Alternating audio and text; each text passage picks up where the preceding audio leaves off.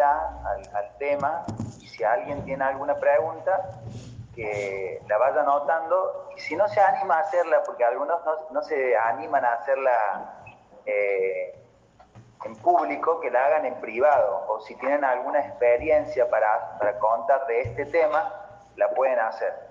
La idea eh, no es ir apurado, es tener este tiempo, poder compartir, eh, poder sacarnos las dudas. Eh, ayer hablamos, ¿se acuerdan de que hablamos de la, de la salvación, no? Y, hicimos el plan de salvación y, de lo importante en este caso que es que una persona acepte a Cristo en su corazón, porque si no lo acepta hasta ese momento, el espíritu no tiene vida, es decir, está muerto. Por lo tanto, la persona está, eh, está sin comunión con Dios. Entonces, eh, quería seguir hablando un poquito de eso y poder compartirle a usted algunos otros, algunas otras palabras que vienen después de que una persona acepta por primera vez a Jesús. De alguna manera siento que este, este tema requiere mucha importancia porque sería como la, base de, un hombre en Cristo, sería la base de un cristiano.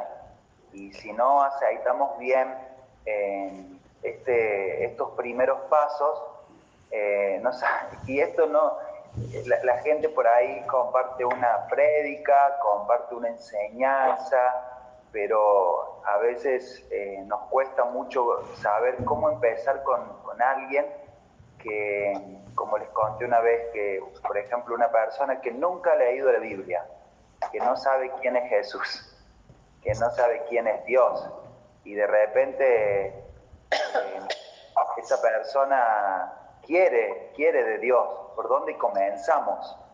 Entonces, eh, quiero compartir un poquito de eso.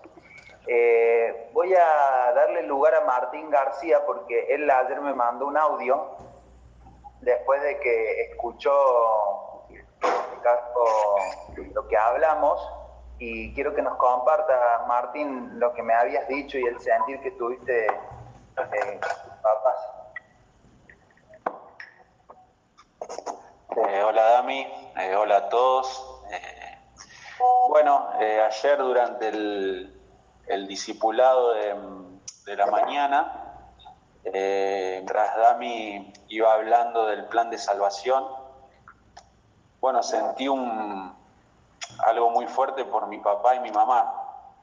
Y como le decía a Damián, si bien nosotros con Sofi por ahí hace un tiempo que estamos en, esta nueva vida. Eh, yo nunca había encontrado el momento para hablarles a, mis padres, eh, por muchas situaciones, a lo mejor la, distancia, también la dificultad de, que es hablarle por ahí a los padres de, Cristo, de la nueva vida, de lo que el Señor va haciendo en nosotros.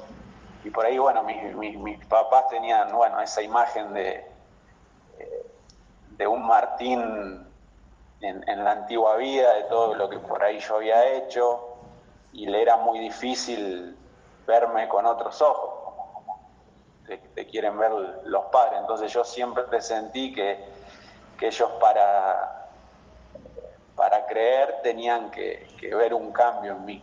Y bueno, eso fue, fue progresivo. Y anoche cuando, ayer, perdón, cuando Dami dio, dio esa, esa palabra y si bien como yo le dije a Dami, por ahí nosotros, no sé si le hemos compartido a muchos o a pocos chicos, pero le hemos dado plan de salvación, hemos hecho un trabajo con Sofi y, y, ayer me hablaba la palabra y yo decía en mi interior, cómo a lo mejor le, pudimos compartir a varios y yo todavía esto no se lo di a mi papá y a mi mamá. Entonces sentí eh, un, pesar muy grande. Y bueno, así que ayer eh, nomás, después que terminó la reunión, les mandé un mensaje y bueno, le dije que quería hablar con ellos, que tenía algo de parte de Dios para darle. Así que bueno, a, eso de las 5 de la tarde nos conectamos. Eh, y bueno, traté de, más que nada, de, que no me vean como, como su hijo, sino que venía a darle una palabra de parte de Dios. Así que bueno, fue, como le dije, a mí un momento hermoso porque eh, yo digo que por ahí la distancia con mis padres cada vez se va, se iba alargando más y no encontrábamos eh, un lugar donde conectar. Y bueno, eh, ayer pudimos tener una charla de una hora y media, casi dos. Mi mamá, bueno, se abrió mucho, me, me contó cosas de, su interior y aparte del plan de salvación, terminamos hablando de muchas otras cosas que ella tenía adentro. Y bueno, lo más lindo que, que, al finalizar le dije si querían aceptar a Cristo en su corazón y los dos me dijeron que sí. Bueno, mi papá medio ahí un poco, estaba medio que no entendía, pero dijo que sí. Y bueno, hicimos la oración los tres juntos, ellos la fueron repitiendo. Y bueno, sentí, no sé si si fue alivio o qué, pero saber que, mis padres estaban aceptando a Cristo, que, estaban obteniendo la vida eterna, como dice la oración al final, sentí un gozo y, bueno, se lo comenté eh, a Dami ayer a la tarde, así que como que no, no, quedó, no quedaron cosas pendientes, me, sentí muy contento y bueno, empezar ahora, le dije que íbamos a empezar una vez a la semana, eh, como quien dice, a, compartir la palabra y lo que más me gustó de todo esto es, eso, que, sentí que mi, mamá tenía muchas cosas adentro, eh, muchas raíces de amargura mm. y, y bueno, ella se abrió, se emocionó mucho y bueno, creo que que es el principio de, algo lindo con, mis papás, que yo siempre eh, lo, lo, sentía y lo quería tener, por ahí iba a las convenciones y, recuerdo la familia de Pala, ver al, papá, a la mamá, al Tano con su familia, y bueno, creo que bueno, es algo que, tenía un sentir de parte de Dios de, de poder conectar a mi familia con Cristo. Ya a mi hermana también le estoy compartiendo. Ahí tengo una batalla más grande ahí porque mi hermana de que si muchas cosas por el lado, bueno, ella va aceptando, así que eso, Dami, ahí vamos avanzando y bueno, eh, agradecido a Dios por lo que está haciendo. Eh, Martín, me llamaba mucho la atención acerca de cuando me contabas acerca de tu mamá y, cómo el, el darle lugar a Cristo ella había abierto su corazón con respecto a lo que le había pasado en su infancia y, todo lo que, lo que uno puede vivir en la infancia con sus padres, las historias, porque a veces nosotros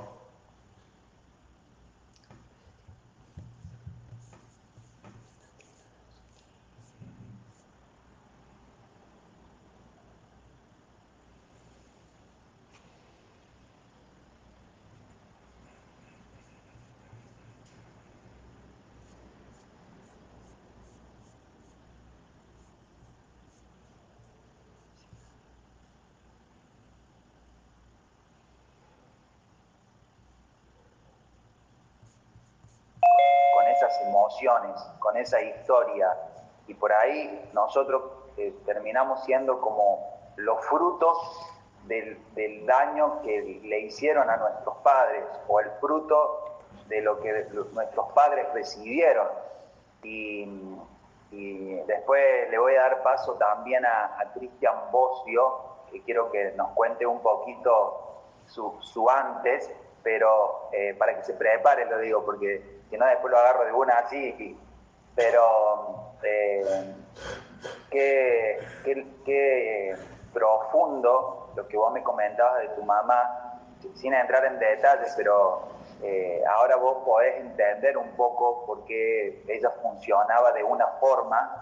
Eh, es hermosa tu mamá, funciona muy bien, mm. pero cómo su corazón se endurece a Cristo, a eso me refiero, a, a poder expresar en Cristo eh, la vida y, va haciendo como una coraza, pero porque porque se tuvo que hacer fuerte, ¿no?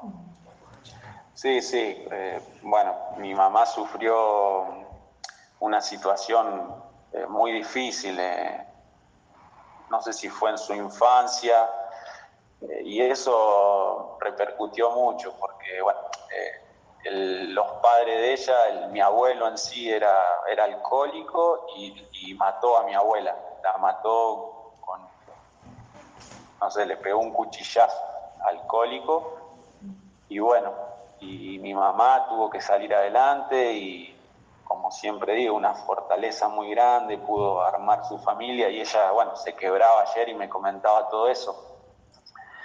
Eh, bueno, y entre otras cosas, decirle que yo le decía que, que tenía que descansar en Dios, llevar sus cargas a Cristo, porque a veces nosotros entendemos que con nuestra fuerza llegamos a, a cierto punto.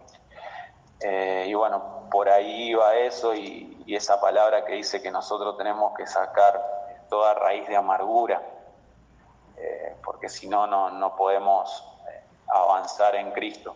Y después sí, empezar a entender muchas conexiones. por ahí en, en mi vieja vida también lo mismo, las adicciones, el alcohol, muchas cosas que, que a mí me fueron formando de chico hasta que dije, bueno, eh, yo no hago más esto porque, bueno, se me reveló Cristo, pero aparte cortar con, con una herencia que, que, marcó a mi mamá, a mi papá, a mis hermanos, y bueno, romper con, con todo eso y como que uno ahí va atando varios cabos eh, que estaban sueltos y al empezar a entender toda la la historia y a conectar con Cristo, entendemos eso, que, Dios nos quiere salvar de, esta herencia que, nosotros acarreamos y bueno, tenemos que tener la fortaleza, la convicción, la fe de, de cortar con, con muchas cosas que, que, nos quieren hacer daño. Así que bueno, por ahí venía eh, ese tema y nada, ver a mi mamá así, a mi papá, como que digo, la distancia por ahí nos fue separando un poco, pero creo que la conexión sin duda es Cristo.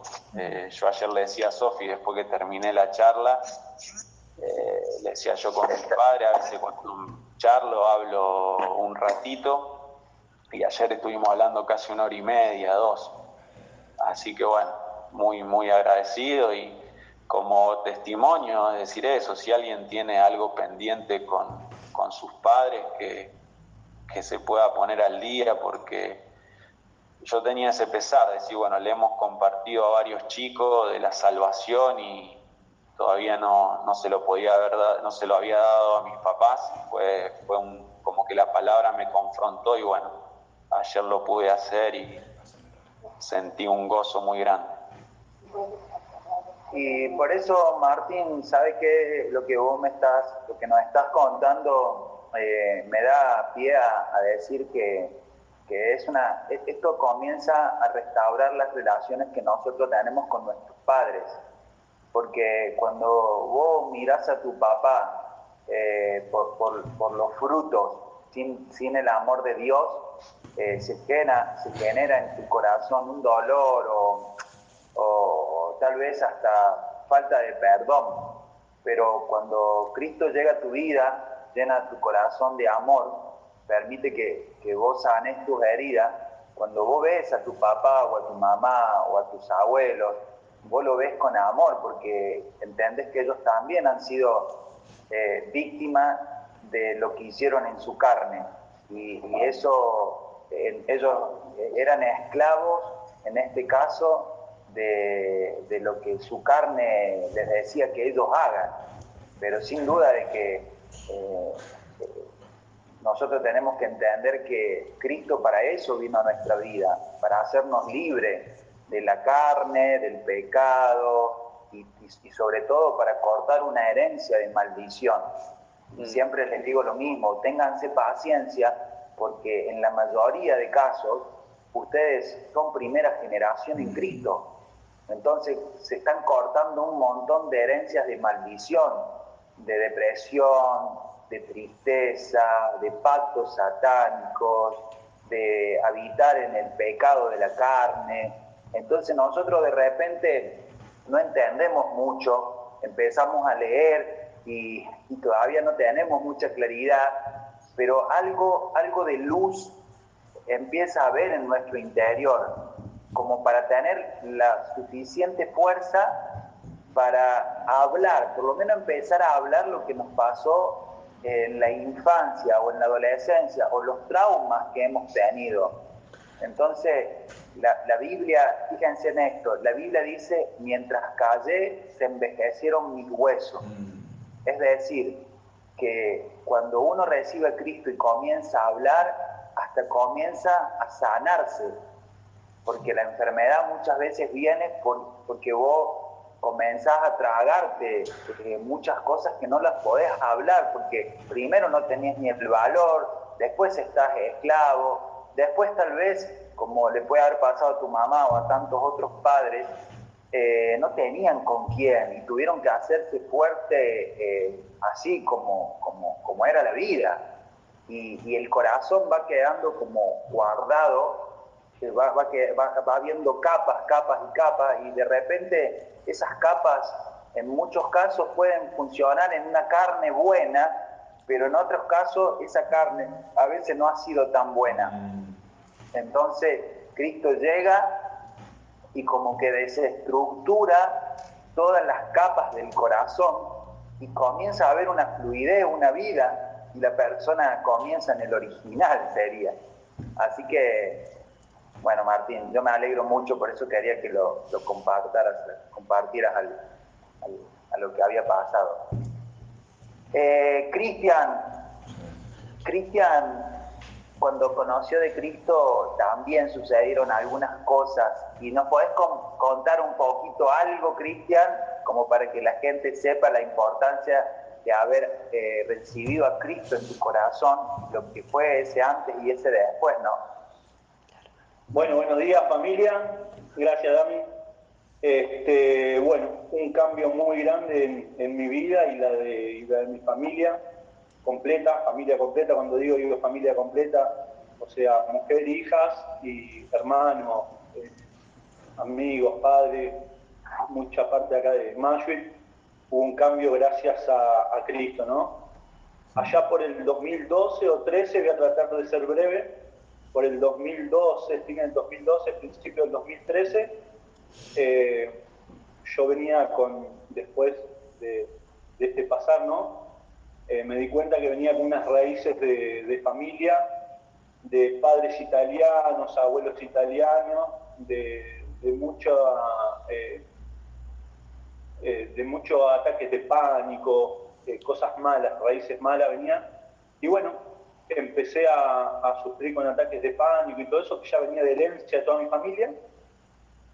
Y fui a psicólogo, no, no había, no había eh, forma de, tratarlo. El psicólogo me manda a un psiquiatra.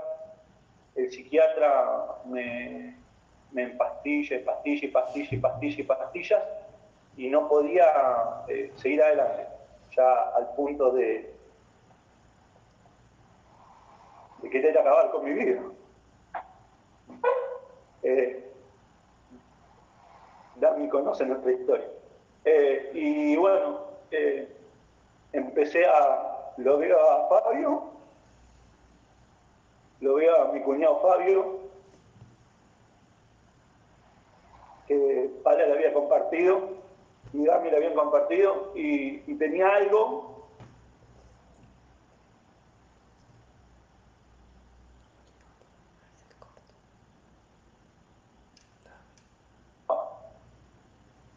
no sabía qué era. Y nosotros estábamos en una situación económica eh, bastante mala y un día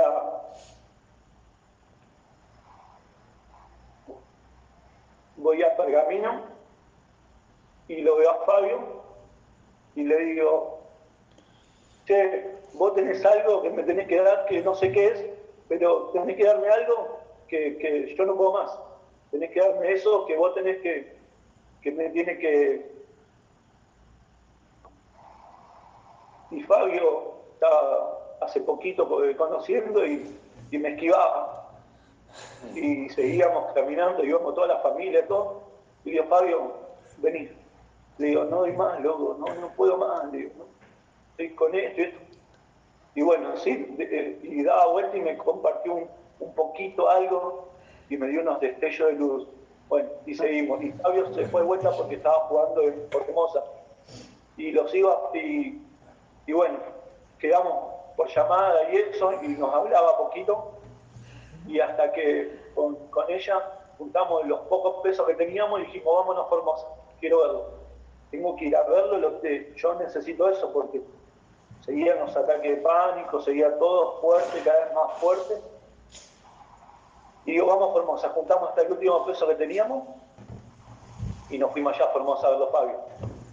Fuimos allá, lo vimos a Fabio y le digo, el último día antes de venirnos, le digo, mirá, nosotros vinimos no para verlo a ustedes ni nada. Yo quiero que me des eso que vos tenés. No sé qué es, pero yo sé que es lo que lo único que me puede hacer bien, lo siento, le digo que es lo único. Y me dice, él estaba peor que yo. me dice, mira, vení, vení acá a la pieza, me dice. Agarró la Biblia y se puso ahí dice, Señor, no sé qué es, pero él está buscando algo. Y me da, me da dos palabras. Se senta en la cama, pone la Biblia ahí y dice, Señor, si vos me trajiste para acá, dame palabra. Así que, y se puso ahí, agarra la Biblia y, y me leyó. Y no, esas dos palabras cambiaron mi vida. O sea, Cristo cambió mi vida. Nos veníamos en la camioneta con ella sin un peso, con el gas justo. Me acuerdo, nos había quemado dos lámparas de la camioneta y no las podíamos cambiar porque si cambiábamos la lámpara de la camioneta no llegaba a Buenos Aires con el combustible. Pero eh, trajimos un tesoro muy importante, muy valioso, que fue a Cristo. Wow. Y después de, eso, bueno, llegamos acá y, y después al tiempo volvió Fabio y yo seguí buscando, estuve lineando, ya no, ya no necesité más el psicólogo, no necesité más el psiquiatra, no necesité más las pastillas. El único que me hacían las pastillas es tirarme 24 horas en la cama y, estar drogado, que la única forma de calmar mi cabeza era. Y, y, bueno, vine para acá y se lo quería contar a todo el mundo. Cuando llegué a, mayo y eh, mis hermanos, mi familia, todos fue lo mismo, ¿no? Mis padres, todo, y le decía, eh, me curó, no sé qué, pero me curó. se lo quería contar a todos, ¿no? Y ella, que, que tenía al lado y todo, pasaba un tiempo y, y, y le decía, gorda, mirá, no, ella era ella había sido catequista, eh, venía de la madre muy católica, y yo le quería, le quería comentar lo, que me hacía tanto bien. Y Fabio, Fabio cuando venía para acá la agarraba, le quería hablar y ella no, no, no, no, no, no, no. Hasta que, bueno, por suerte y gracias a Dios, tuvo su tiempo, yo la, esperé y también un testimonio terrible tuvo ella. Eh, y conoció a Cristo y, y cambió nuestras vidas, cambió la vida de nuestras hijas.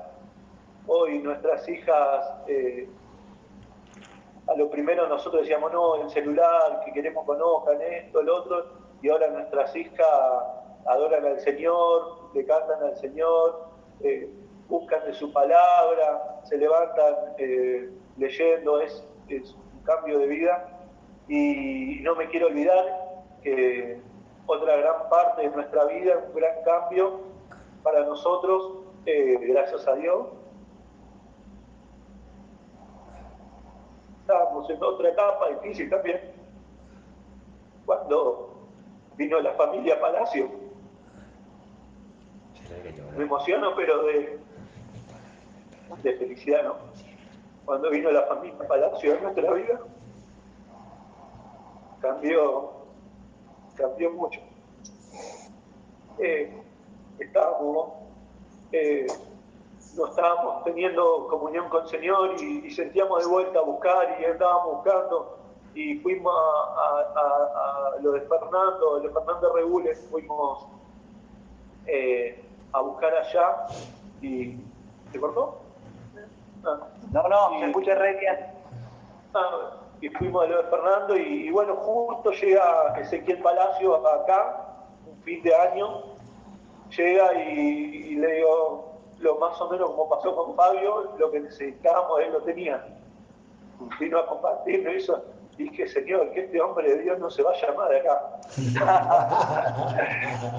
y, Dios está bueno que escucha nuestras oraciones y, gracias a Dios buscó la forma Dios de, que no juegue más el fútbol, de que...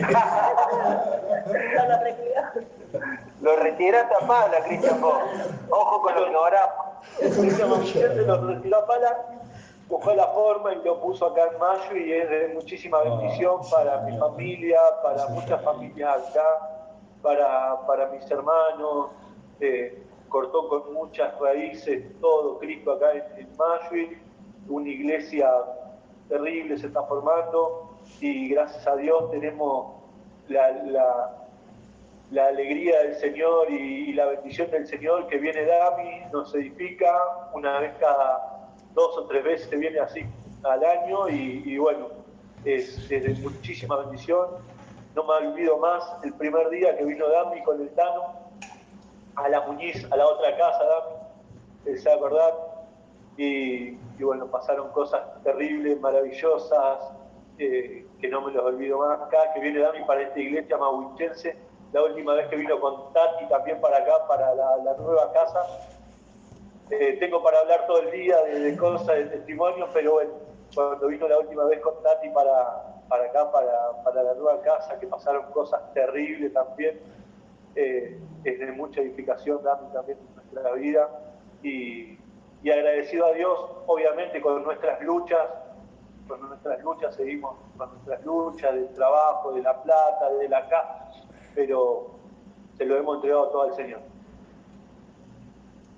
Qué, impresionante porque yo conozco todo el proceso de, su familia y conozco el proceso de la familia de Fabio, eh, todos estos años, cómo ustedes han sido eh, personas que le han empezado a dar el primer lugar a Cristo, ¿no? Y me llamaba la atención esto que decías vos, yo, yo estaba buscando algo, yo estaba buscando algo que sabía que, estaba en Cristo. Y, cómo el Señor eh, eh, produce un querer y un hacer por su buena voluntad, ¿no? Para que nosotros lo busquemos a Él, porque eso lo produce Él.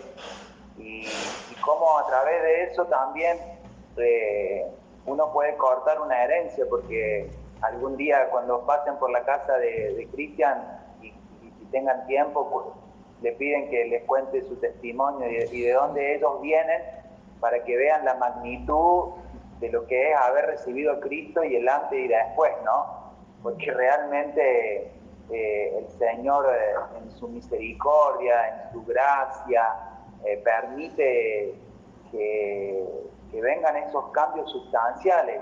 Y yo puedo decir, bueno, ellos tienen lucha, ellos ahora están avanzando en el propósito de Dios.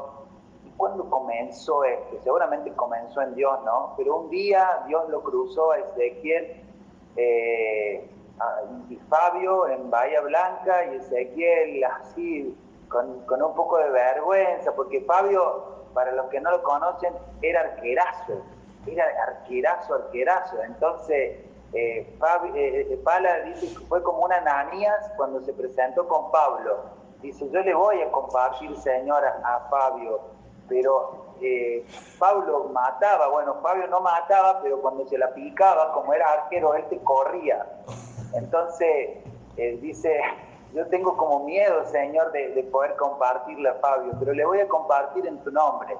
Le compartió y miren todo lo que terminó pasando, porque una vez Pala decidió hablarle de Cristo a un arquero en un equipo de fútbol. Una iglesia se levantó.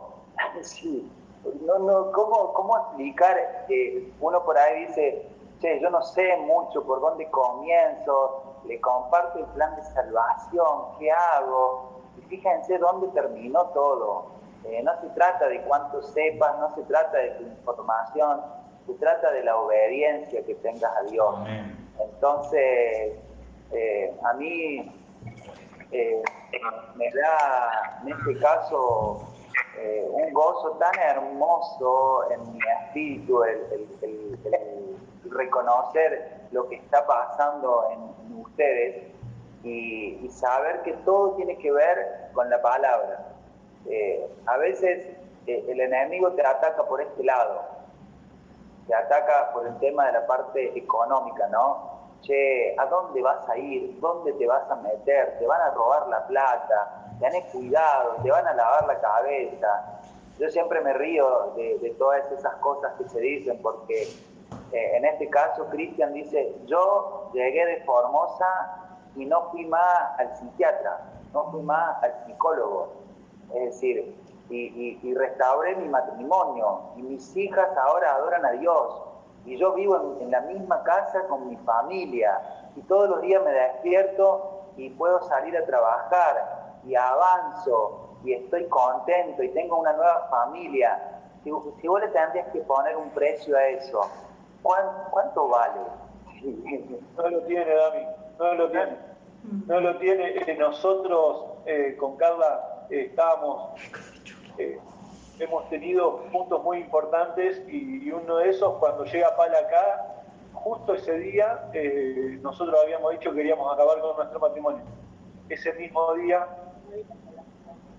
le había mandado un mensaje Flor. Ese día eh, Flor le había mandado un mensaje sin saber lo que pasaba nosotros, habíamos decidido acabar con nuestro matrimonio y hemos tenido muchas luchas importantes.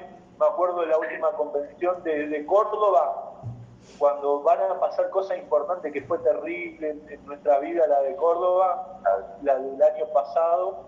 Eh, me agarra antes de entrar a la convención, salimos del hotel, antes de entrar a la convención casi voy y me tiro al lago. Me faltó nada, pedí tirarme de cabeza al lago y la calle pánico me quería, quería, quería meterme al lago, pero sí que se abra. y pasar cosas terribles ahí y después fue muchísima bendición. Cuando fuimos a buscar a Alpala y a la familia, e hicimos la mudanza, fue otra bendición terrible.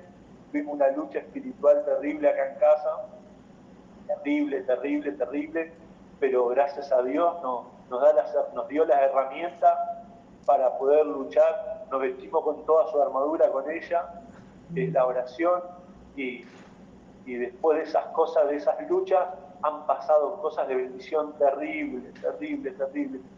Pero, eh, no, testimonio larguísimo tenemos, pero es, hermoso. La venida de Cristo en nuestra familia, en general y en toda la iglesia acá de Mashville, eh, es terrible de, haber conocido a Cristo, que gracias a, a Dios eh, vos le compartiste a Pala, Pala le compartió a Fabio y Fabio nos compartió a nosotros.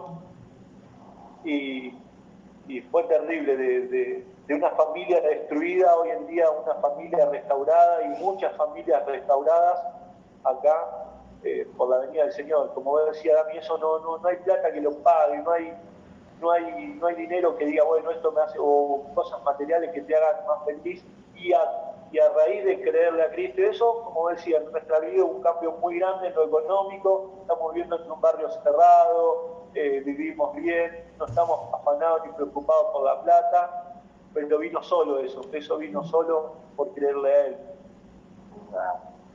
Dice Juan 10:10, dice, el ladrón no viene sino para hurtar, mm. matar y destruir yo he venido para que tengan vida, y para que la tengan en abundancia. Entonces fíjense en el fin que tiene Satanás en tu vida. Es hurtar, matar y destruir. Matar tu familia, destruir tus sueños eh, y, literalmente verte eh, muerto. Es decir, eso, ese es el fin. ¿eh? Verte en el lago sería, como dijo Cristian, ese es el fin del enemigo. Y, quiero, quiero compartir esto porque veo que hay mucha gente nueva y no quiero ni entrar en estudio ni profundizar, sino que ustedes vean la vida que se produce en el espíritu, porque la lucha está en la, en la, en la mente del ser humano y la cantidad de pensamientos que nosotros vamos eh, atesorando en nuestro interior, que son mentiras, pero que de repente terminan siendo determinantes para dirigir nuestra vida. Es decir, esos pensamientos que tienen que ver con la depresión, que tienen que ver con la tristeza, con la angustia, como decía Martín García, con las raíces de amargura, provocan en nosotros eh, una cierta calidad de pensamientos que en realidad eh, son eh, espíritus del enemigo que nos dicen todo el tiempo mentira y su fin es la muerte. Entonces, qué importante es entender que en el momento que nosotros recibimos a Cristo en nuestro corazón, la palabra dice, yo he venido para que tengan vida y para que la tengan en abundancia. Es decir, no tan solo que vos salís de vivir, en este caso, conforme a un mal diseño de Dios, queriendo terminar con tu vida, queriendo terminar con tu matrimonio, queriendo terminar con tus sueños, sino que la vida que Dios impronta en tu espíritu, te abre los ojos y te sumerge a las abundancias del reino, donde ves tu familia, tu matrimonio, tus hijos, los recursos, la provisión, y comenzamos a tener una visión conforme al cuerpo, comenzás a conectar con familias de reino, eh, una fluidez en la idea, vida, una vida que, que nosotros eh, no, no, sabíamos que existía y que hoy opera en nuestro corazón. Y tal vez hoy estás en el primer momento de, tu vida en Cristo, ¿no? Y, vos, y no sabes cómo describir todo lo que está pasando, pero hay una palabra que lo puede describir con claridad que es gozo. Es decir, tenemos gozo, tenemos ganas de despertarnos, tenemos ganas de, de arrancar de nuevo, no, no, tal vez las cosas no están todas ordenadas, pero algo se ha producido en nuestro interior que, ha cambiado nuestro corazón y, le ha puesto un corazón de Dios, un corazón de vida. Nuestros sueños comenzaron a, a latir nuevamente, tenemos deseo de pelear por los seres queridos que nos importan, de pelear por el sueño, de pelear por los objetivos, es decir, algo sucedió en nuestro interior. Y claro, cuando sucede esto en tu interior, yo quiero hacerle una aclaración, porque eh, lo, mismo que dice eh, Cristian lo decimos muchas veces nosotros, tenemos batallas, pero estas batallas son con un fin justo, es decir, estás peleando por tus sueños, estás peleando por tu familia, estás peleando por tus hijos. Antes peleabas para no desaparecer de la tierra, para, peleabas para ver cómo se desarmaba más lo que habías construido. Y ahora estás peleando con un fin conforme al diseño de Dios. Entonces tenés que ver que son dos, dos clases de batalla totalmente diferentes. Esta está para, para pelear algo importante en tu vida, para ser trascendente, para ser una persona que marque una, un antes y un después en tu familia.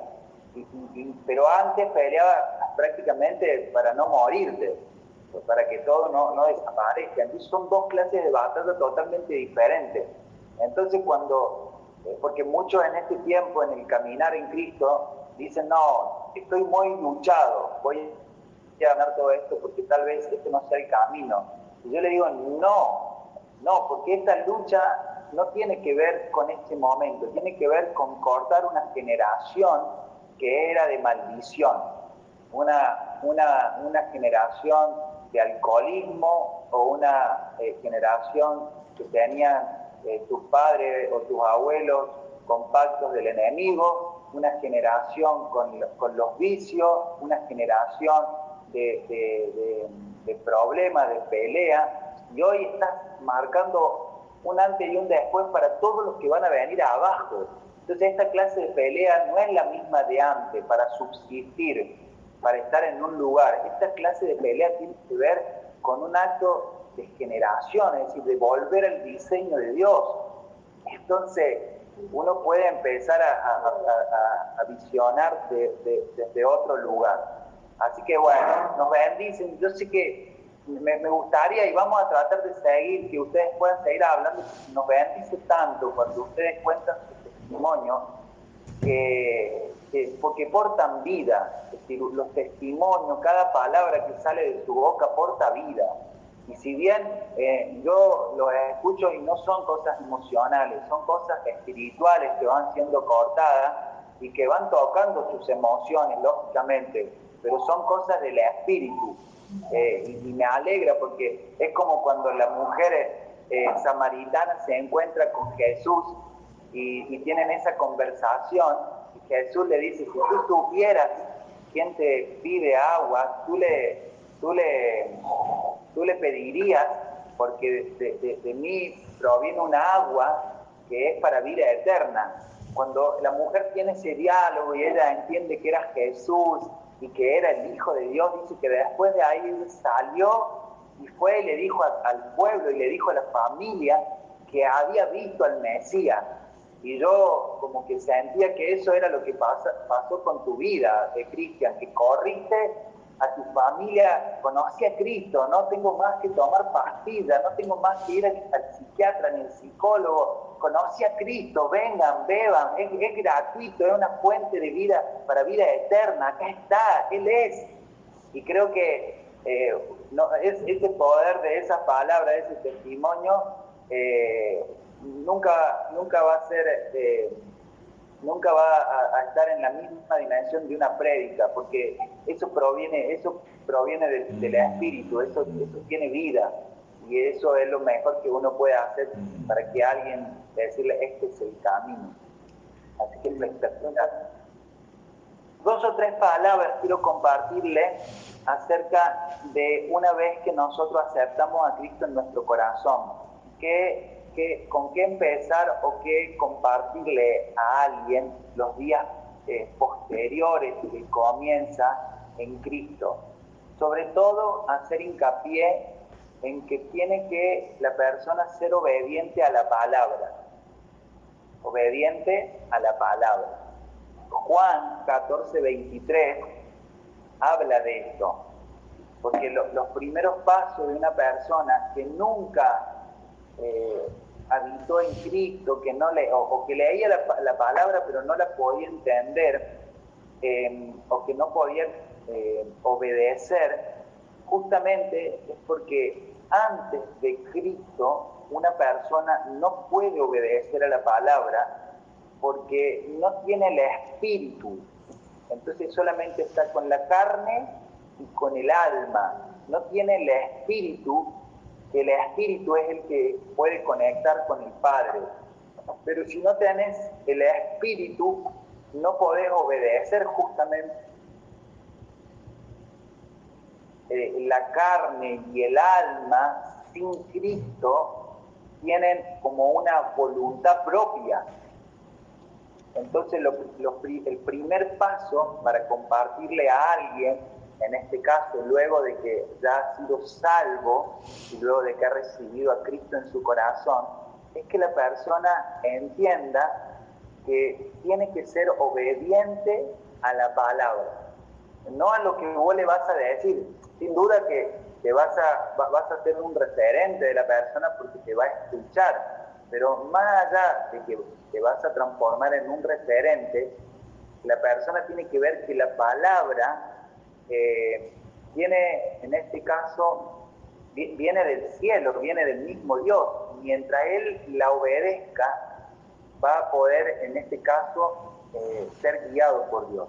Juan 14, 23 dice, respondió Jesús y le dijo, el que me ama, mi palabra guardará, y mi Padre le amará y vendremos a Él y haremos morada con Él.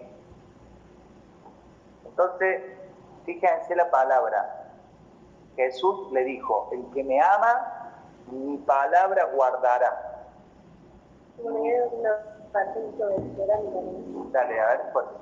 y que me ama, eh, le contestó Jesús, y que me ama obedecerá mi palabra, mi Padre lo amará, y haremos nuestra morada.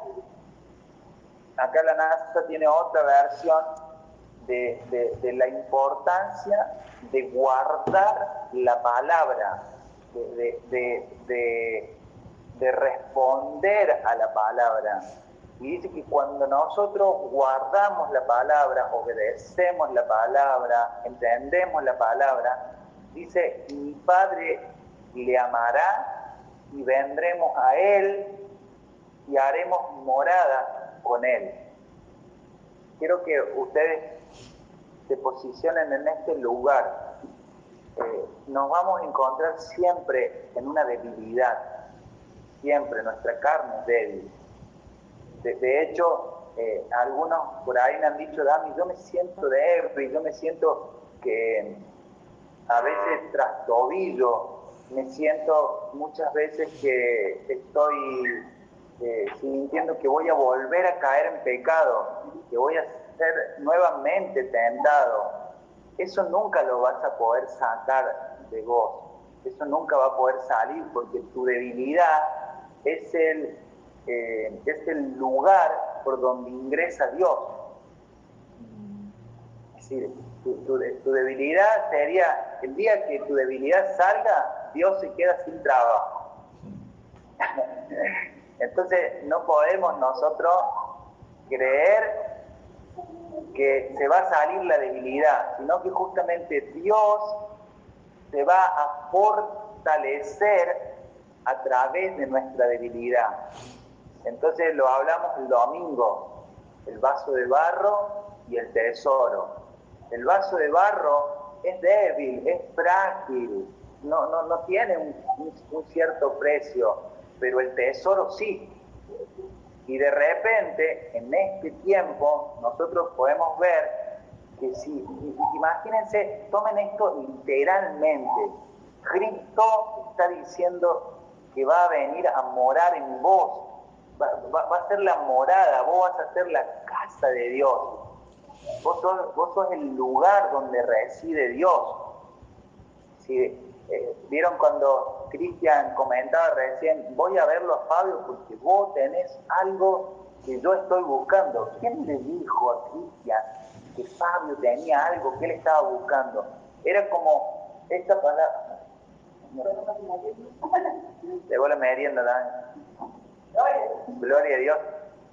Era como que una persona, dice, desde, la, desde el abismo, desde mi abismo, desde mi interior, desde mi vacío, desde mi búsqueda, estoy clamando y, no sé, pero vos tenés algo que va a llenar este abismo, va a llenar este vacío. No, no me lo dijo nadie, no lo leí en ningún libro, pero algo viene del cielo que a mí me pone este sentir. No lo podemos describir, no lo podemos describir.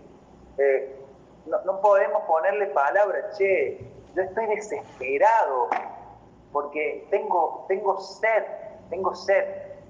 Es decir, esta sed no es una sed que se sacia con agua, esta es una sed de vida, esta es una sed de saber para qué, para, para qué vine a la tierra, para, para qué llegué a la tierra. Esto tiene que ver con un sentido de propósito. Esto trasciende los tiempos. No se trata de un error. Miren, voy a, voy a fluir en algo que Dios me está poniendo. Dios ha utilizado tu peor debilidad, tu, peor pecado, por decirlo de alguna manera, para que te des cuenta que tu carne sin Dios no iba a cumplir el propósito para el cual Dios te había traído a la tierra. Dios permitió que metieras la pata hasta lo más profundo, que te equivocaras de la forma más fea, pero esa fue la excusa de Dios para traerte a, a un pensamiento divino y mostrarte lo feo que es tu carne sin Dios. Entonces tal vez hasta esa experiencia que vos viviste fue traumática. Che, metí la pata, me equivoqué, me da vergüenza contarte. vos, no sabés lo que yo hice. Yo quiero decirte de parte de Dios que eso que Dios utilizó fue la excusa, la excusa perfecta para que vos veas que es imposible vivir sin Dios. Tal vez hoy, a juicio humano, uno puede decir, eso que hiciste fue terrible,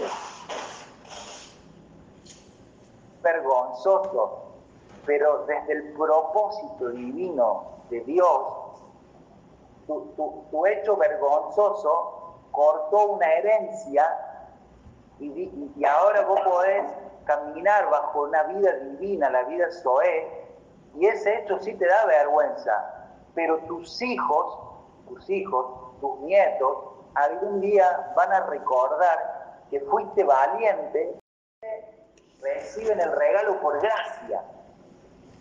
Entonces yo me voy a poner en un lugar, en una dimensión de tiempo, pero no es un tiempo cronológico. Voy a, voy a tratar de, de mostrarle a ustedes que no se trata de este tiempo del 2020, se trata de que la genética que vos traías estaba dañada desde hace miles de años, desde que Adán y Eva habían pecado y, por el tiempo, por el tiempo, tu, genética, tus genes iban siendo cada vez peores y hasta encontrarte a vos en este sentido despreciado, que, que no tiene valor. Y esto sos vos hoy, pero el hecho de poder haber tocado fondo, de haber sido quebrantado por el Señor, le dio lugar a que tu espíritu cobre vida. Y acá es donde hay que detenerse. Ese es el único hecho significativo, eso es lo más importante, no hay nada que tenga que ver, es como que el, el texto principal fue que conociste a Cristo. Todo lo otro ahora queda secundario, terciario, no tiene sentido lo otro. No me, es como cuando el Señor, vos venís a recordarle tus pecados, el Señor dice, no sé de qué me estás hablando, yo me olvido de que me olvidé. Es decir, ya eché a mis espaldas tus pecados, así que no me, no me hables de tu pasado, porque cuando vos decidiste dejar entrar a Cristo en tu corazón, yo me, me olvidé de tus pecados pasados, yo ya te perdoné. Por eso es tan importante la oración de fe. Cuando vos dijiste, Señor, entra en mi corazón, por fe te recibo, me arrepiento de lo que hice, perdona mis pecados. Vos cuando hiciste esta oración, no fue una oración más, fue una oración que tuvo un antes y un después. Por eso yo les quería, compartir ayer, les vuelvo a hablar hoy, porque ese momento no es una oración, no, no fue la oración que vos haces todas las noches. Señor Jesús, gracias por este día, en el nombre de y te dormí. No, no es esa clase de oración. Es una oración que cortó una generación de maldición.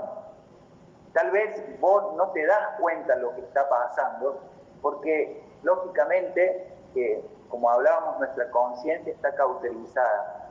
Pero sin duda de que lo que sabemos que está sucediendo en este momento cuando una persona recibe a Cristo, podemos ver que un pecador se arrepintió, hay fiesta en los cielos y hay una generación que se santifica por esa persona. Eso, esto es entender los tiempos y entender la importancia de, lo que decía Ezequiel eh, con, con, Fabio en, un momento. Le hablé de Cristo. ¡Wow! Sí, qué bueno, hablé Cristo. Fabio en ese momento puede haber dicho, sí, pero me voy a jugar, pero la verdad me sigo calentando porque me la pican. Y, la verdad, qué bronca, el domingo perdimos un partido y estamos peleando el descenso y, y quedarse en el tiempo cronológico y estoy con mis luchas, sí, la verdad que a veces insulto, no entendiendo lo que está pasando en el espíritu.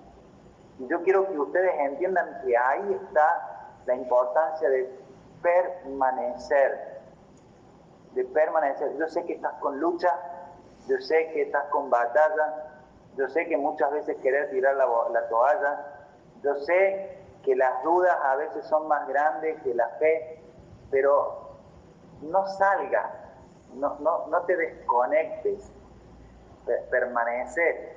Dice Deuteronomio 28, 1 y 2, sobre todo 28, 1. 28, 1 dice, acontecerá que si oyeres atentamente la voz de Jehová, tu Dios, para guardar y poner por obra todos sus mandamientos que yo te prescribo hoy, también Jehová tu Dios te exaltará sobre todas las naciones de la tierra. Es decir, acontecerá que si oyeres, si prestas atención, si guardas la palabra, si sos obediente a la palabra, es tan simple como eso, familia. No, yo no le estoy diciendo esto es un sacrificio, esto es horrible. Tan simple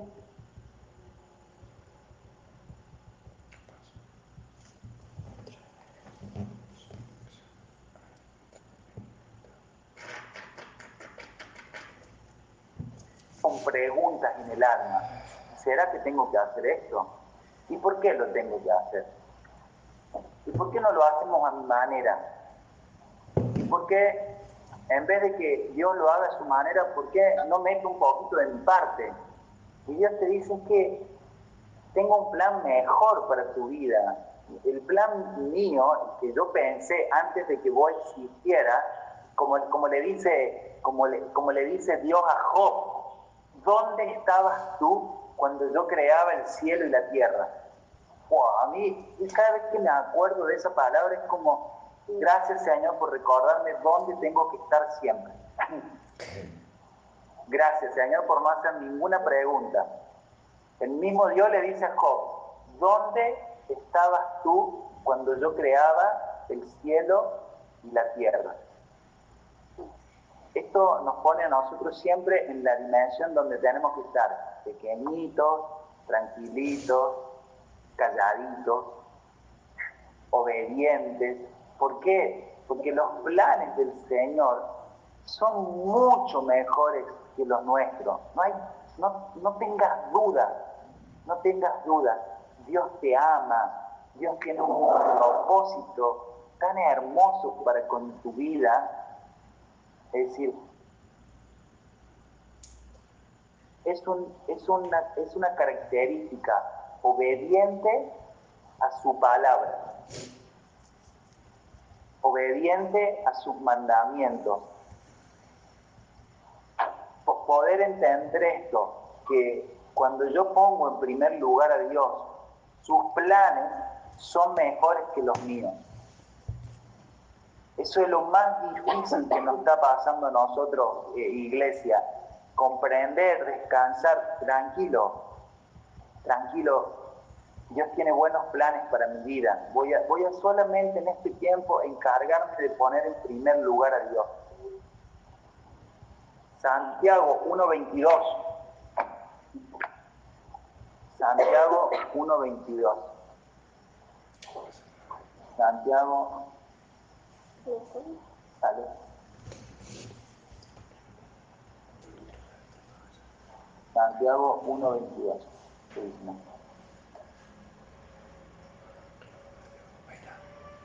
Procede hacedores de la palabra, si no tan, solo, tan solamente oidores, engañando a vos a vosotros mismos.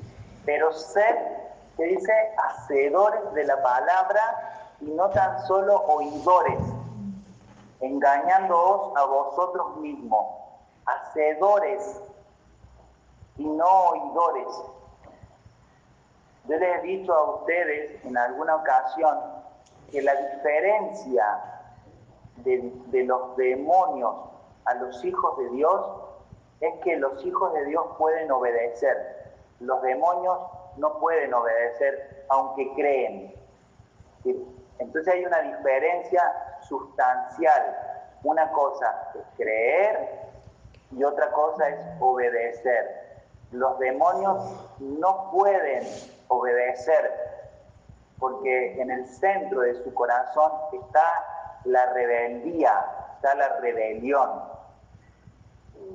Los hijos de Dios sí podemos obedecer porque el Espíritu que está dentro nuestro, clama, dice, Abba Padre, reconoce que el Señor es nuestro papá. Esa es la gran diferencia. Por eso, esto no, nosotros no lo podemos hacer naturalmente. Esto, bueno, podés decirle a alguien, eh, dale, obedece al Señor, obedece, vos tenés, lo agarra de la oreja, obedece al Señor. No, no, no puede, eso no, no, no funciona así. Es el Espíritu que da testimonio a su espíritu de que Él es un hijo de Dios. Por lo tanto, puede obedecer la palabra de Dios.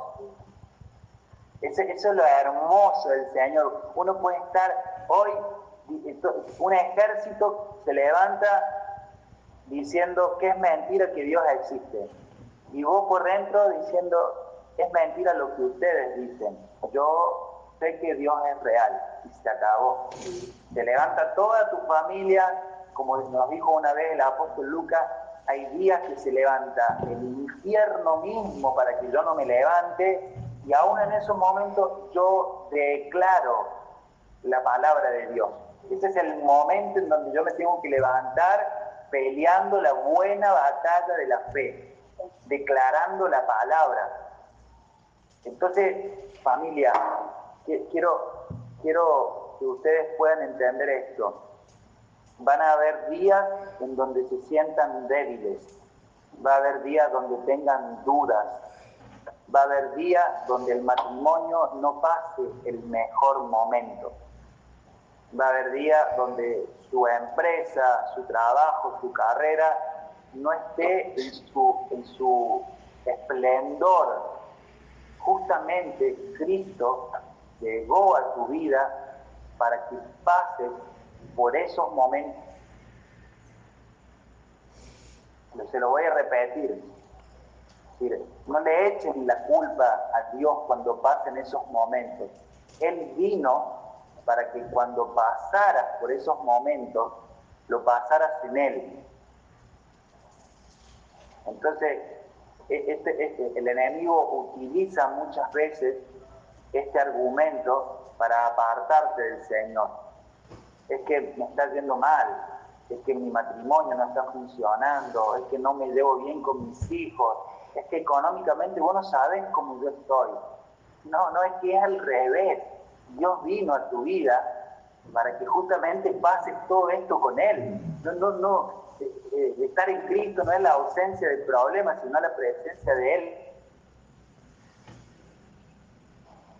Yo quiero, quiero decirte esto porque tal vez alguna vez alguien te vendió un evangelio diferente, o vos leíste, o vos creíste que nunca más te iba a pasar nada malo, que no iba a suceder nada extraño en tu vida. Y yo tengo para decirte que no, aquello que nos dedicamos de lleno al Evangelio, convivimos con situaciones a resolver, convivimos con nuestra debilidad, convivimos con nuestras dudas, convivimos familia. No, no, no, tengo otro, otro evangelio que compartirles que es el de, el de la honestidad, el de la sinceridad. Muchos me dicen, Dami, ¿cómo hiciste con tus hijas? Porque yo veo que tus hijas ahora adoran a Dios, están en Cristo. No, no sé cómo decirte. No, no sé oré, me arrodillé, lloré, clamé, y todos los días estamos a su lado y todos los días eh, le compartimos la palabra Dios puso un sentir en su corazón de que lo adoren a Él, pero yo no, no tengo la receta mágica de cómo sus hijos busquen de Dios, no, no, me, es más, mi oración es tiro la toalla con ellos, Digo, no, no lo sé hacer, no, no, no, no tengo claridad de cómo hacerlo. Señor, te, lo, te los entrego. Hasta este momento yo pensé que eran mis hijos, pero ahora entiendo que son tus hijos viviendo en mi casa. Son tus hijos, pero yo lo único que tengo que hacer es instruirlos. Entonces, familia, yo lo único que puedo decirle en este, en este, en este tiempo es que sean obedientes a la palabra me gusta cómo describe Juan 14, 15 y termino. Juan, eh, perdón, 15, 16. Juan 15, 16.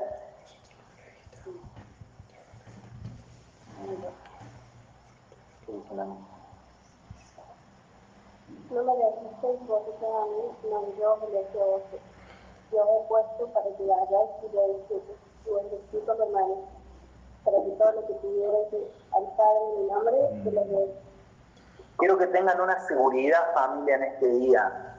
Dice la Biblia, no me elegisteis vosotros a mí, sino que yo, Dios, dice, os elegí a vosotros.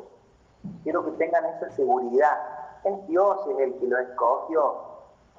Y no te preguntes por qué no lo hizo antes, no te... Él llegó a tiempo. Sí, quiero que tengas esta seguridad. Él llegó justo a tiempo. Este era el tiempo para el cual Dios iba a golpear la puerta de tu casa, iba a entrar, se iba a quedar y te iba a decir, ¿querés cenar conmigo? Yo quiero cenar con vos, pero vos querés cenar conmigo. Y justo en este momento vos le dijiste sí. No te preguntes por qué no llegó antes. Solamente entendé esto. Dios fue el que te escogió. Eh, eh, Juan 15, 16. Juan 15, 16.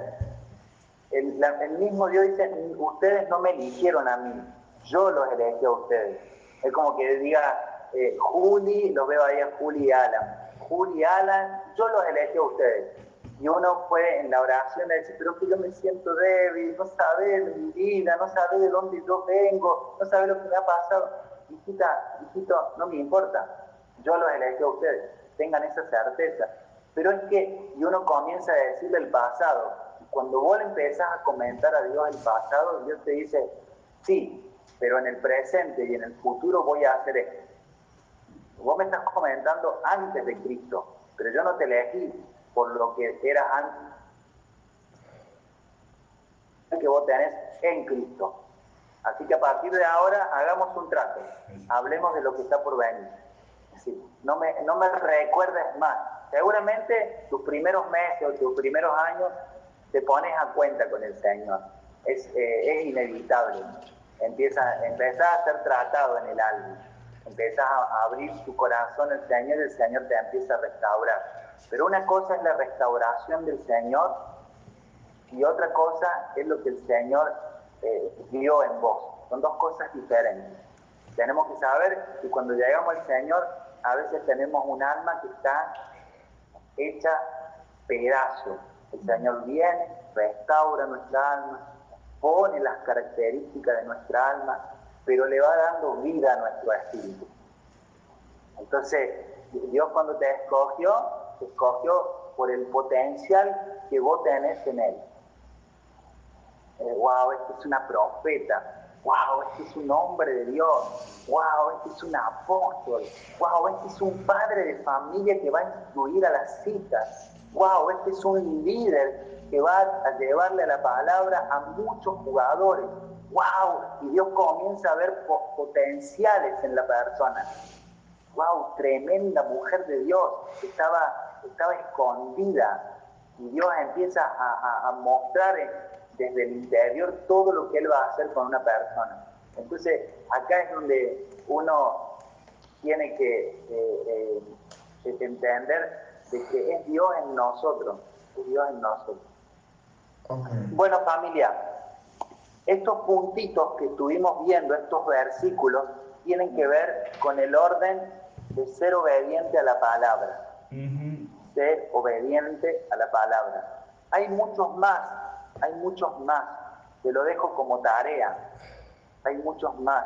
¿Por qué debemos ser obedientes a la palabra? ¿Por qué nosotros tenemos que creer en la palabra? Hay, muchos versículos más que certifican lo que yo le estoy diciendo. Pero desde el momento que una persona reciba a Jesús en su corazón, el próximo paso es que sea obediente a lo que Dios dice. Eso eh, es un trabajo, ¿no? Eso es una concepción, eso representa un tramo en la vida de un cristiano, no es de la noche a la mañana. Por alguna razón nosotros nos estamos juntando todos los días y estamos como acelerando ciertos tiempos de, de, revelación, pero no significa que cuando vos le hables a alguien, esto va a ser así. Ah, ya le compartí, ya se le reveló y ahora es obediente a la palabra. Generalmente cada principio eterno de Dios tiene como una experiencia para que nosotros podamos comprender la palabra. Como vas a tener que pasar por esa situación para que vos veas que quiero que aprendas algo. Y de repente ahí vas, viajas, te tomas un tiempo, pasa un mes, pasa dos meses y aprendiste lo que el Señor te quería decir. Así, así es Dios con nosotros. Entonces, eh, podemos en este tiempo entender que la palabra tiene un tiempo determinado en nuestra vida.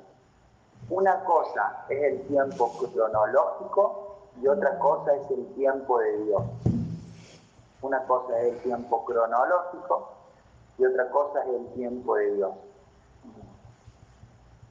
Muchas veces ustedes, en muchos casos, yo me, me, estoy dando cuenta de que el hecho de que estén buscando ahora, que estén en Cristo, correspondía a una oración que venía de muchos años, de búsqueda, de ir a una iglesia católica, de tener encuentros con los curas, de, leer, de, meterse en la metafísica, de buscar en el yoga, porque había una búsqueda de Cristo. Esto tenía que ver con un diseño de Dios. Eso pasaron muchos años hasta que un día te encontraste con Jesús y dijiste, wow, acá está todo lo que yo necesito. No necesito más nada. Era Cristo. Y en ese momento que tuviste el encuentro con el Señor, eh, todo comenzó a cambiar desde tu interior, no desde lo exterior, desde tu interior. Amén. ¿Mi amor? Acá está, se la presento yo la pastora Lorena, mi esposa amada. ¿Cómo están familia? La verdad que, ha sido un tiempo hermoso, un tiempo eh, me gozo de, ver eh, la perseverancia, la constancia que, están teniendo para, participar de estos desayunos, de estos entrenamientos del espíritu. Eh, y bueno, nada, simplemente darle gracias al Señor por eso y, disfrutar con ustedes lo que está haciendo Cristo. Eh, como dice Dami, estamos en un Cairo, ¿sí? estamos en, en, un tiempo en el cual Dios eh, ha o sea, nosotros estamos eh, sumergidos en la ola, ¿no? Me encantó cuando el apóstol explicó el Kairos de Dios, que es como un surfista que está en la costa y, ve la ola venir, la mejor ola y se mete, ¿no? yo creo que esta cuarentena para nosotros es eso, es el tiempo de, sumergirnos, de meternos en el propósito eterno de poder cumplir ese propósito, ¿sí? Eh, como que se nos han sacado todas las muletas en las cuales nos apoyábamos o que eran la excusa para que no se mm. cumpliera ese propósito y hoy estamos acá súper eh, ordenados, estamos generando una plataforma para que la gloria de Dios se manifieste en nosotros. Así que eh, yo he visto que, varios chicos están haciendo cosas que antes no, no, no hubieran sido hechas si no fuese por esta cuarentena, ¿no? Y le doy gracias a Dios por eso, porque yo me doy cuenta que estas mañanas eh, están trayendo una palabra, están trayendo, eh, yo a las mujeres se lo expliqué con, con el tema de del embarazo, ¿no? Eh, poder eh, entender de que cuando una persona eh, va a tener, una mujer va a tener un bebé, ese cuerpo de la mujer va siendo modificado ¿sí? para que pueda recibir un bebé de, aproximadamente unos 4 kilos, ¿no? Entonces el cuerpo va siendo como preparado a través de los nueve meses para que ese bebé esté albergado ahí y la mujer eh, no sufra un daño severo al suceder ese cambio tan grande, ¿no?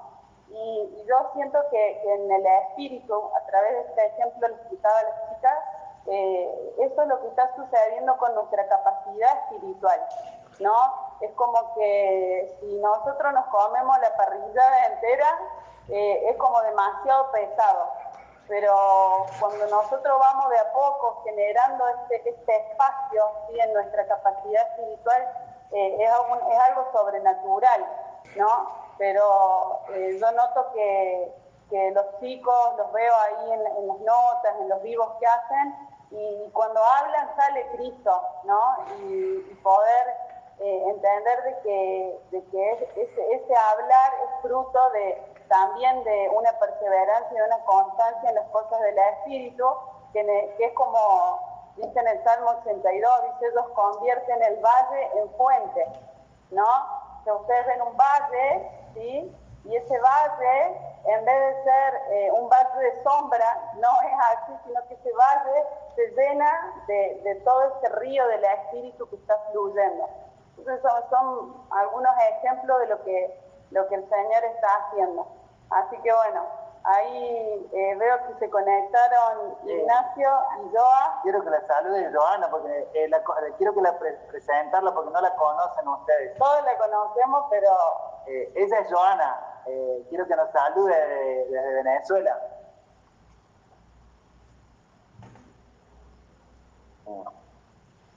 Hola.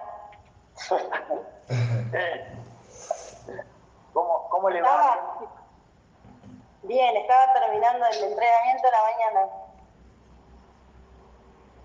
¿Cómo el entrenamiento de la mañana? Espectacular. Ah, pero ¿tiene otro entrenamiento o este entrenamiento? No, no, no. El entrenamiento físico. ah, está bien. Está bien, está bien, La, la entendemos. Bueno, quería que nos salude Joana, ahí su marido nos ha hablado mucho de usted y bueno, de lo que está viviendo en Venezuela y, bueno, contarnos algo, no quiero exponerla porque después, después por privado recibo eh, quejas, pero que nos cuente algo desde Venezuela. Nosotros bien, yo estoy feliz, yo le digo a la maestra de Pisciana siempre, al principio renegué con la cuarentena y con el tema de la luz, pero pasar de los días eh, sentí que era una bendición, porque más allá de lo personal, más que nada con Tiziana, Tiziana, eh, yo pensé que tenía hasta dificultad para la parte numérica, y la Mel un día me dijo, no, dice, pensalo por otro lado, sentate vos con ella. Y, y, si vos le ves ahora los cuadernos es una maravilla, es más inteligente que cualquiera de nosotros. Era inteligente, lo que pasa es que yo no lo veía. Es, eh, pero yo con la cuarentena la verdad que estoy bien y con la luz también la llevo bastante bien, no, no, no estoy preocupada. Si me hubiera tocado en, en otro tiempo, o el año pasado incluso, cuando estuve acá, eh, yo lloré muchísimo, sufrí mucho y sola aparte, porque a mí me tocaron los cinco días sin luz, cinco días sin luz, sin agua, sin nada. Tenía una piscina en el fondo armada y los niños se bañaban ahí. Era algo divertido y a la vez no, porque ellos querían bañarse con agua caliente, es todo un tema.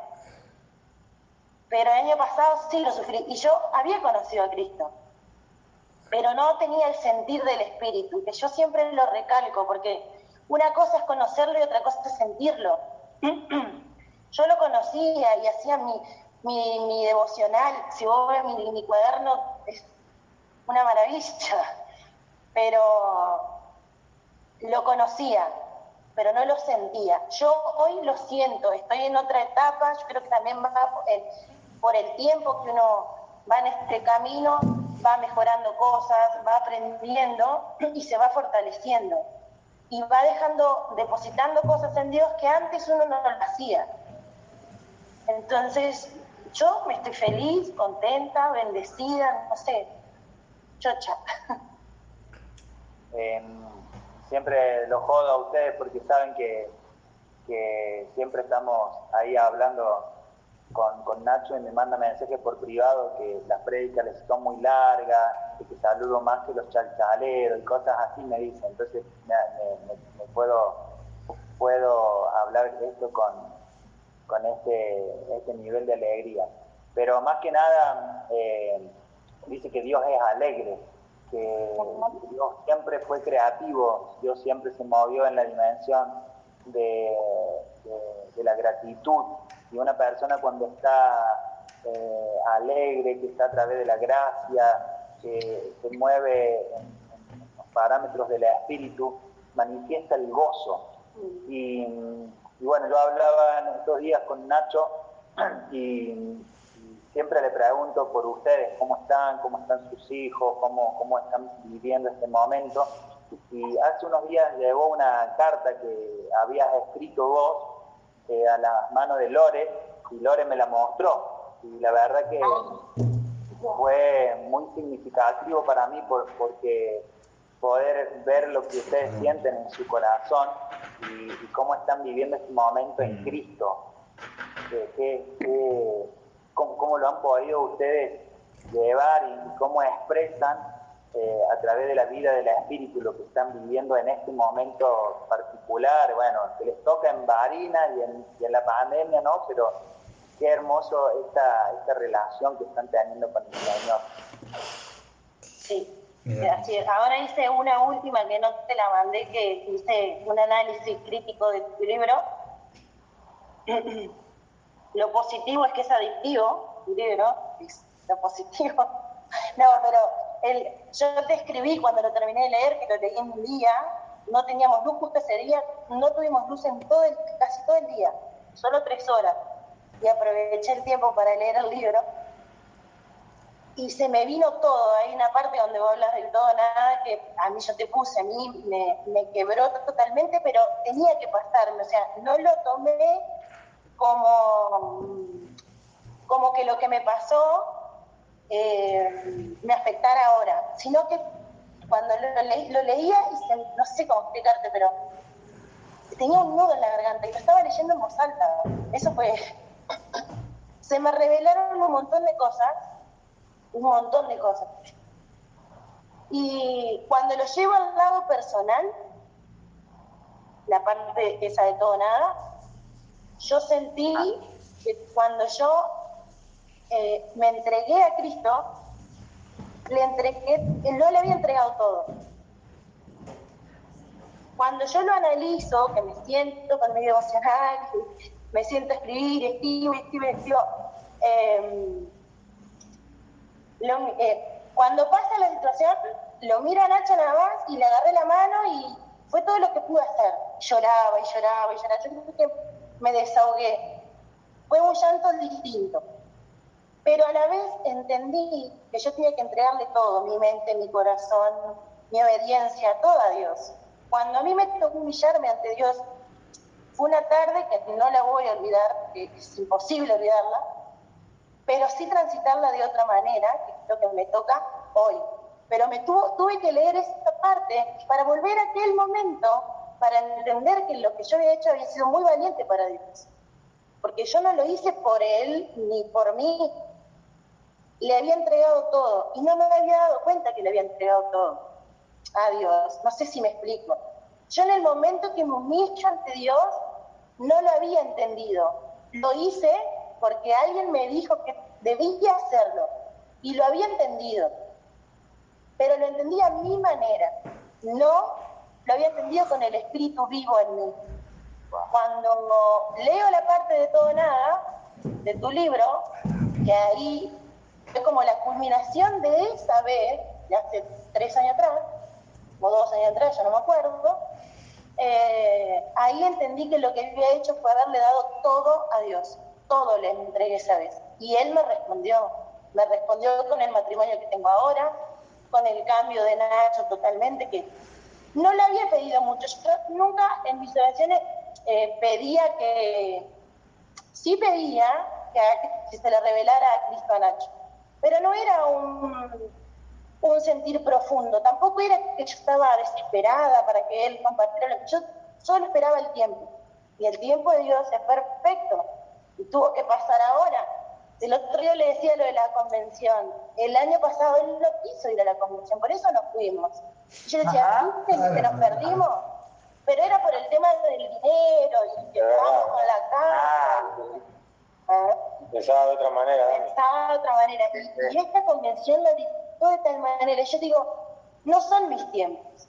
Yo le entregué todo a Dios. Bueno, yo tengo que esperar los tiempos de Dios. Él sabe cuándo y el momento. Y bueno, en esa parte de, de todo nada, la verdad es que a mí me hizo muy bien tu libro en esa parte. De todo el libro rescato el todo o nada y que es adictivo. Eh, Pero me dan dos días. eh, la verdad que no saben yo el gozo. Para, para nosotros como cuerpo, como iglesia, como familia, nosotros está Alma, NASA y Samuel todavía no, se despertó. Ustedes son la iglesia, es ustedes, ustedes si supieran que están muchas veces eh, eh, acá adentro viviendo y nosotros estamos hablando lo que ustedes están viviendo, eh, pero no saben cómo nos gozamos escuchar esto, nos gozamos. Y por alguna razón está Meli al lado de la pantalla de donde están ustedes. Y la veo a esta, a Meli, y la veo como, como así, como con un disfrute, no, no sé cómo describir, qué Ella gozoso. Claro, es feliz por ver, ¿Quién por verlo a ¿Quién ustedes. es? ¿Quién es? Eh, Meli fue la que pagó el precio de hablarte a vos, Nacho. Vos eras difícil, entonces fue Meli la que pagó el precio. Juan, Claro, claro. Y en este caso, qué importante, Meli, hablando de, de no callarse, ¿no? Y el trabajo que ustedes hicieron cuando estuvieron juntos en Barinas, eh, y escucharla a Joana y a Nacho en este momento, eh, vale la pena servir al Señor, vale la pena hablarle, vale la pena pelearse con nuestra vergüenza, con nuestra timidez, con el que dirán, si uno va a obtener estos frutos, vale la pena, por eso yo los felicito, a, los felicito a los que van avanzando, que se van animando y van compartiendo, porque si uno ve estos frutos, ve a Carla, Cristian, eh, ve a Chapa y- y escucha estos testimonios, wow, no hay gol, no hay campeonato, no hay vuelta olímpica, no hay mejor contrato, no hay nada, no hay nada que iguale escuchar un matrimonio con, con sus hijos en el mejor momento de su vida. es como que produce un gozo en nuestro corazón que no lo podemos ni describir con palabras. Es decir, eh, ahora estaría como dando 10 vueltas olímpicas juntas, como algo así sería. Así que Meli, no sé si querés decir algo de Bahía Blanca ahí, si querés decirle algo a la Joana ahí, estoy siendo como un conector. A Mel, a Mel no le gusta hablar mucho, no la obligue, yo ella. Bastante hablar. A ver, Dami eh, la tiene con, con la Roxana, dijera ahí yo, y después, cada vez que aparezco, me hace hablar, no sé. Eh, creo que invierte mucho en mi timidez, pero bueno, está bien. Bueno, eh, los gurus. Eh, bueno, hay, estos días pensaba, ¿no? Y ahora estaba pasando la pantalla y, y todos nos conocimos en Catamarca. Estaban los gurus, los pombos, eh, Laya, la familia de Ili, eh, Nadia, Nadia, y estaba Nico Caprio, eh, somos varios. Y dije, wow, qué loco, ¿no? Porque el que vivió en Aconquija sabe que los que íbamos a parar a Aconquija estábamos un poquito locos. Y estos días eh, pensaba en eso. Y ahora pasando la pantalla los iba mirando y dije, Dios es grande. Nos unió a todos y después nos dijo, listo, ahora miren a dónde lo voy a juntar. Eh, Dios es grandioso. Bueno, y cuando fuimos ahí a Barinas, eh, yo dije, me vestí con la armadura y me acuerdo que mi papá me dijo, mi papá espiritual, eh, el gallo, eh, ya les había compartido a los chicos, igual Javi, y, y dijo, bueno, vas a ir, Meli. Y yo dije, sí, voy a ir, y en nombre de Jesús, yo le voy a hacer traer a mi bando, porque bueno, los que no me conocen, eh, de mi familia estoy yo sola. Después está toda la familia de, la mayoría de la familia de, la mamá del tanque, de la mamá, aclaremos. eh, y dije, bueno, con Yoga establecí una muy, muy linda amistad. Eh, preciosa, siempre, siempre lo digo. Y llegué a Barinas y llegué con timidez, bueno, lo normal de Meli, y la miraba yo y dije, ay Señor, me parece que tu tarea aquí va a ser un poquito, un poquito dura. Y la miraba y digo, yo, ¿por dónde entro? O sea, y, me pasó tal cual le pasó a um, Cristian, creo que era el que había estado hablando, que, que él quería que le hablaran. Bueno, eso era yoga. Y yo que era nueva, no sabía qué hablar, no sabía qué decirle, pero a la vez quería. Y un día que estaba orando y le dije, bueno, Señor, he aquí tu sierva, que vos quien hable. Y bueno, y ahí, y ahí comenzamos. Y Nacho, no, bueno, Nacho era Nacho. Nacho quería, Nacho tuvo, tenía el sentir, él quería. Y yo a que, lo, que le, todo el tiempo me decía, pero ¿cómo hago con Nacho? No, vos solo orás. Y, y los veo y digo, la oración tiene poder. Porque hoy lo veo a Nacho y la vez que habló y hablaba de yo y ahora le voy a pasar capturas de mientras yo hablaba a él cómo la miraba. lo veo y digo, wow, Señor. La verdad es que sí. Gracias y como dice siempre Lore, gloria a Dios. Y bueno, y ahora a mí me, tiemblan las manos, porque esa es una de mis de mi de la actividad. Eh, pero eh, imagínense lo que nos ven, dice Meli, escucharte. Yo sé que, yo sé que muchas veces ustedes me, me, me, odian en este momento. Pero, pero no saben. Así que nos muere la sangre de Cristo. Claro, es decir que nosotros tenemos piel de cocodrilo con ustedes a veces. Así que no sean problemas que de esta situación ya pasamos un montón de veces. No sabemos que amándolos más somos amados. No importa, pero ustedes hablen, ustedes hablan y, fluye vida. Eh, veo, la, veo las lágrimas del Nacho y para mí son lágrimas de gozo, es decir, qué hermoso sobre todo esto que ustedes dicen, eh, nos volvió a unir. Y mira dónde nos unió el Señor. Nos unió en Cristo.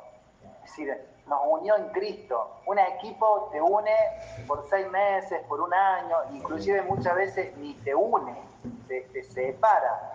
Pero en Cristo estamos unidos hacia la eternidad. Yo por eso le digo a ustedes, cuiden este momento, cuiden su corazón, cuiden su espíritu, permítanse equivocarse, ser débiles, dudar, permítanse, no se culpen si, están pasando por momentos de debilidad, busquen gente de, la familia de la fe, hablen, comuniquen lo que está pasando, pero no pierdan la salvación, no pierdan en este caso el hecho de estar en Cristo, de ser una familia íntegra, no pierdan a causa de, las situaciones cotidianas, de los problemas pasajeros, no pierdan algo tan hermoso como es estar en Cristo. Entonces, que, este tiempo a ustedes los marque para siempre y que sepan que es en Cristo está todo, no hay más nada, no busquen, no busquen en otros lugares. Yo convivo con los deportistas, convivo con empresarios exitosos, hablo con ellos, me gusta escucharlos no hay nada en ese lugar, no hay nada. No, no, no, lo que, lo que la gente busca en otros lugares no existe. Ellos, hay muchos que ya vienen de vuelta y te dicen, entre, entre otras palabras, vengo de ese lugar y ahí no hay nada. Es más, ahí estar en ese lugar me hizo perder muchas cosas, me hizo perder de todo. Y hoy no tengo ganas de perder nada, hoy tengo ganas de recuperar, de disfrutar, de gozarme, entonces, yo se lo digo en Cristo, se lo digo como hombre, se lo digo como papá, como esposo. no vayan a otro lugar a buscar lo que tienen en Cristo, mucho más cerca de lo que ustedes creen en su corazón. Ahí están las respuestas más importantes de todo. Eh, Lore, ¿quieres compartir? Eh, no, sentía, ayer yo compartí con las chicas Isaías 55, 9, y eh, realmente ahora cuando le escuchaba a Meli, yo decía, esto es lo que está pasando en este tiempo. Una palabra que recibí hace muchos años, que se me reveló, ¿no? Pero dice Isaías 55.8, porque mis pensamientos no son vuestros pensamientos, ni vuestros caminos mis caminos, dijo Jehová. Como son más altos los cielos que la tierra, así son mis caminos más altos que vuestros caminos y mis pensamientos más que vuestros pensamientos. Porque como desciende de los cielos la lluvia y la nieve, y no llueve allá, sino que riega la tierra, y no vuelve allá, sino que riega la tierra y la hace germinar, producir, y da semilla al que siembra y pan al que come, así será mi palabra que sale de mi boca. No volverá a mí vacía, sino que hará lo que yo quiero y será prosperada en aquello para, para que la envíe. Porque con alegría saldréis y con paz seréis vueltos, los, seréis vueltos. Los montes y los collados levantarán canción delante de vosotros, y todos los árboles del campo darán palmadas de aplauso. En lugar de la zarza crecerá el ciprés, y en lugar de la ortiga crecerá la rayán y será Jehová por nombre, por señal eterna, que nunca será raída. A ver, justo testificó Iliana eh, de Celaya y, y, yo sentí esta palabra en mi corazón, ¿no? Y poder entender de que estamos, eh, hoy es un tiempo profético y es un tiempo de, como dijo el apóstol, nosotros estamos en el tiempo de la siega, de la cosecha. ¿sí? Nosotros estamos cosechando algo que tal vez eh, no sembramos, pero hoy estamos disfrutando la cosecha y poder verlos a ustedes, poder eh, escuchar esto de, de, Meli, ¿no? Que dijo, nos juntamos todos en Catamarca en un tiempo cronológico, pero hoy estamos reunidos en un tiempo Cairo, ¿sí? Eh, y ayer compartí el Salmo 126 y Dani decía que esto era como un río, como un río, y es, es ese el fluir que está sucediendo en este tiempo. En el Salmo 126 dice, como los ríos eh, del Negev. Y yo decía, eh, eh, esto es como, es realmente una ola, es un, un, río que se mueve, hay un fluir del espíritu y los que realmente estén percibiendo este callo se van a meter, se van a meter. ayer está ahí Emma y, y Vero eh, Vero me, mandó un audio de, Emma cantándole al Señor, adorando, y me dice, hace tres horas adorando al Señor, qué gozo mi espíritu. Y, yo decía, gloria a Dios, gloria a Dios, y me unía a ella porque yo decía, este es el Cairo, donde si nos sumergimos van a venir las revelaciones más profundas, van a venir, eh, eh, o sea, vamos a tener como le pasó a Martín el denuedo para, y la valentía para hablarle a, gente que capaz por años no le hablamos, pero este es el momento de hablarle. ¿sí? Eh, yo me estoy enterando de que, en la cuarentena hay familias que, que, se han separado, hay familias que, que están esperando que pase esto para poder irse a vivir a otro lugar. Eh, en la, la, cuarentena exhibe la verdad, eh, exhibe lo que realmente está sucediendo, ¿sí? En la cuarentena ustedes imagínense que hay gente que está conviviendo y que se está odiando, porque no tienen a Cristo, mm. no tienen a Cristo. Y, y hoy nosotros tenemos el mensaje, tenemos el, el, el, Cristo vivo este que portamos y, y poder eh, romper con nuestra timidez, con a veces nuestra introversión para poder ser luz para alguien es, es, algo maravilloso. ¿Puede agregar algo, Anita? Vení, vení, Anita.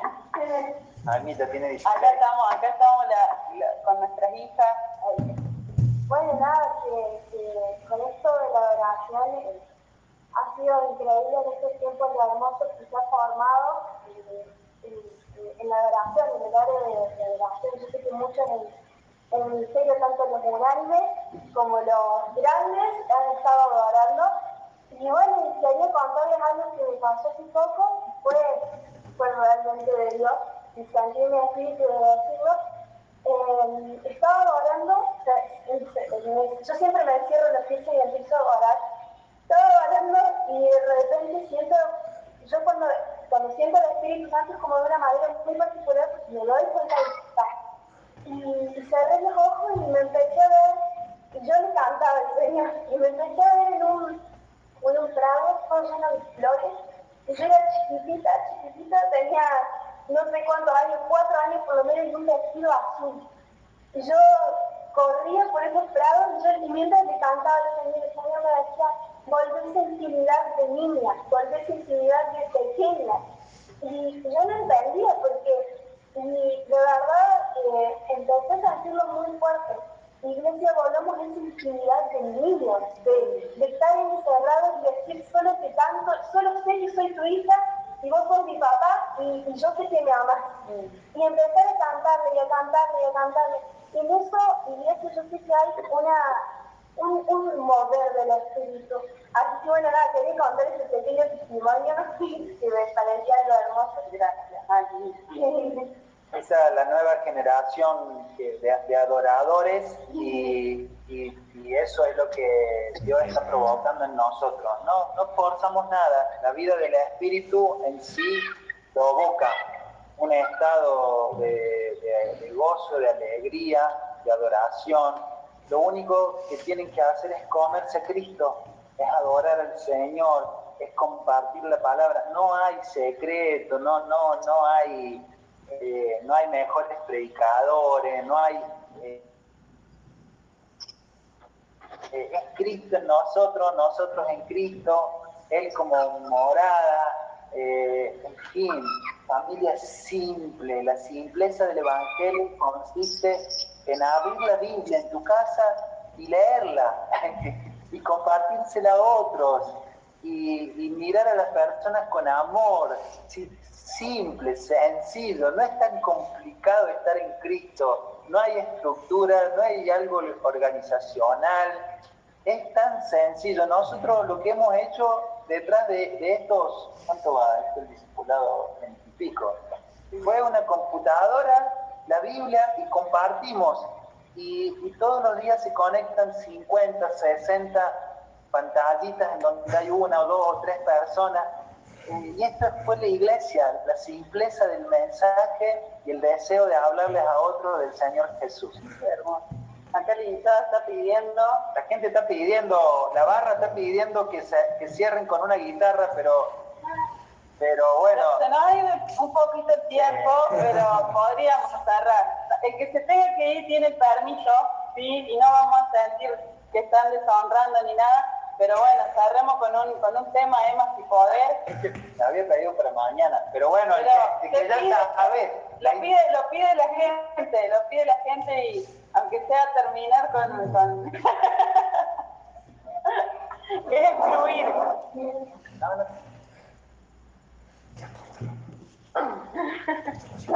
Va a cantar el adorador, las de las canciones. Bueno, ahí le activamos, ahí está, le activamos el audio a... ¿Está? ¿Se escucha? Sí. A tus pies arde mi corazón. A tus pies entrego lo que soy. Y ese lugar es mi seguridad. Donde nadie me puede señalar.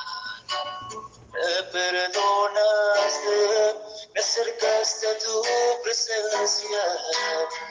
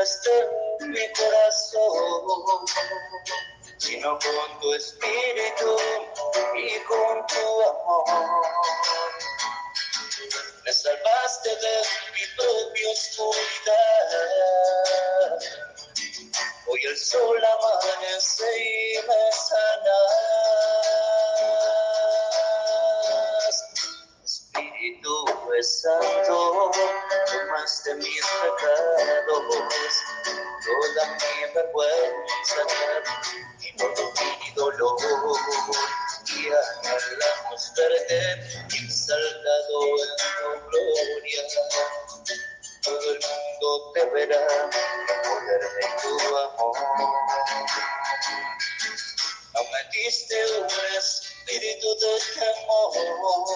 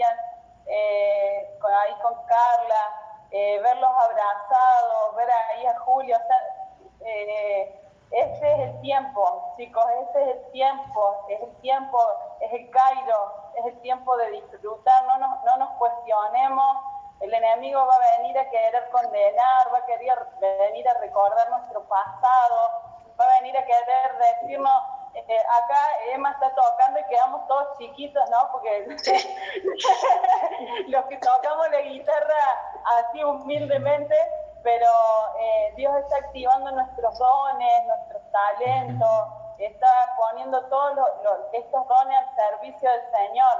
¿sí? Así que ustedes, Vero y Emma, hoy están siendo una inspiración para nosotros y, y una respuesta a una oración.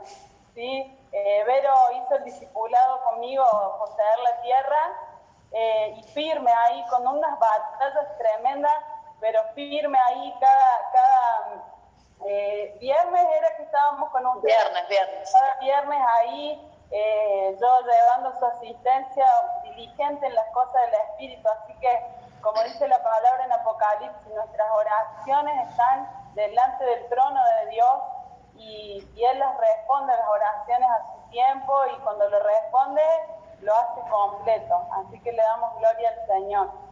Eh, Amén.